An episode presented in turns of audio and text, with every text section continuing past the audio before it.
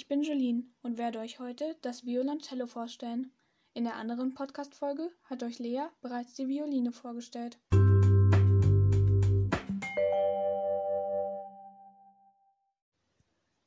Ich werde euch heute der Geschichte des Violoncellos näher bringen. Wie ist es aufgebaut? Was gibt es für Spielweisen? Und wer sind berühmte Vertreter, die durch das Violoncello bekannt bzw. berühmt geworden sind? Zudem werde ich euch auch noch ein paar Hörbeispiele vorstellen.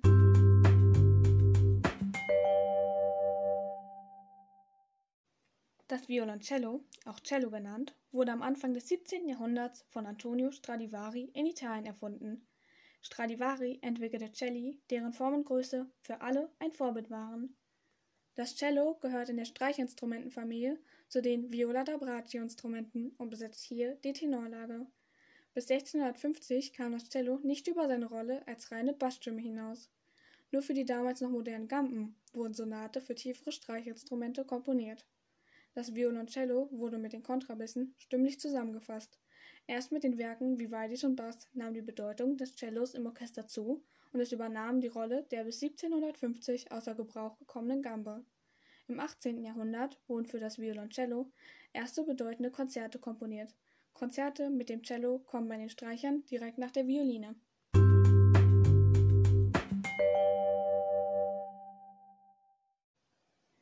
Berühmte Vertreter und Konzerte Ludwig van Beethoven schrieb ein Konzert für Solocello und Orchester und er hat auch die Rolle des Cellos im Orchester verändert. Weitere bedeutende Cellisten des 18. bis 20. Jahrhunderts waren Salvatore Lanzetti, Joseph Franz Weigel, Henrion François Servais, Jules Dessois, David Popper, Alban Gerhardt, Wolfgang Böttcher, Jacqueline Dupré, Pierre Fournier und noch viele mehr. Der wohl berühmteste ist Mischa Maisky, geboren in Lettland und bekam seinen ersten Cellounterricht im Alter von acht Jahren an der Städtischen Musikschule, dann am Konservatorium in Riga. Er machte 1965 das erste Mal von sich reden, als er beim nationalen sowjetischen Musikwettbewerb den ersten Preis gewann. Er gewann viele weitere Preise und wurde von der Presse sogar Rostropowitsch der Zukunft genannt. Bedeutende Konzerte sind zum Beispiel die Cellokonzerte in C-Dur und D-Dur von Haydn. Die Literatur ab der Zeit der Klassik bis in die Moderne offeriert den Cellisten eine Anzahl wunderbarer Cellosonaten wie zum Beispiel Beethoven und Brahms und außergewöhnlicher Cellokonzerte wie zum Beispiel Schumann, Bruch und Schostakowitsch.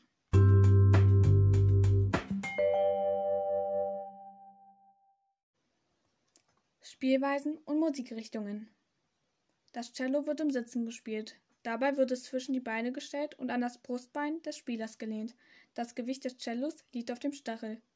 Mit der rechten Hand streicht man mit dem Bogen über die vier Seiten oder man zupft mit der Hand die einzelnen Seiten. Dabei greift die linke Hand die Töne auf dem Griffbrett. Ausgangspunkt sind die Grundtöne A, D, G und C. Vier Seiten im Abstand jeweils einer Quinte zueinander, die durch das Herabdrücken verkürzt werden. Das Violoncello wird sowohl solistisch in der Kammermusik als auch im Orchester eingesetzt. Das Cello hört bzw. spielt man im Jazz sowie Rock- oder Popmusik und auch im argentinischen Tango. Dahin führte eine lange Entwicklung, die mit dem Einsatz des Cellos im Generalbass beginnt.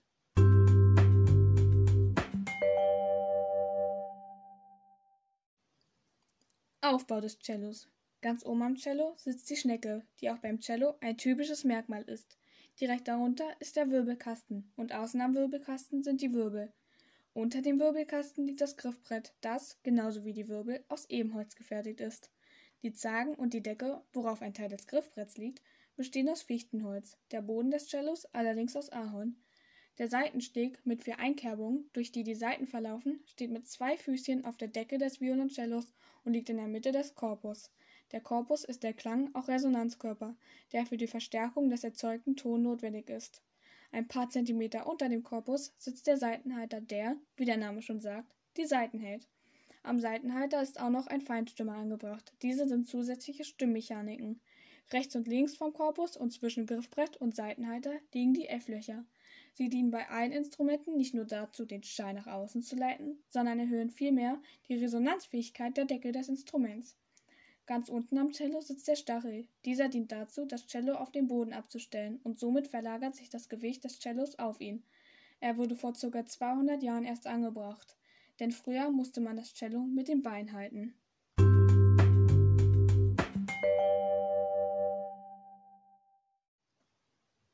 Jetzt zeige ich euch noch ein paar Hörbeispiele von bekannten Cellisten und Celli aus dem Orchester. Ein Beispiel ist jetzt Mischa Maisky, der ein Stück von Bach spielt.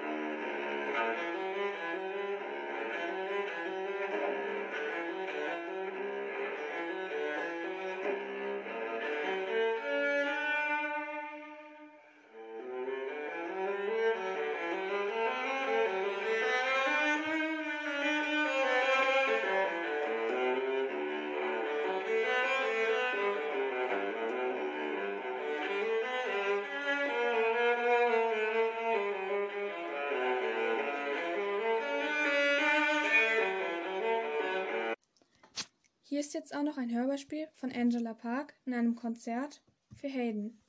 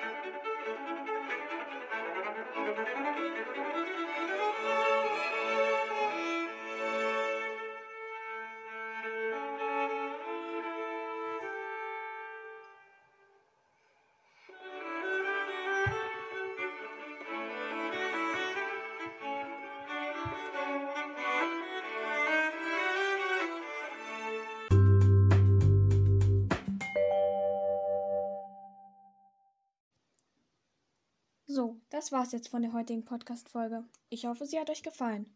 Freut euch schon mal auf die nächsten Podcast-Folgen. Macht's gut!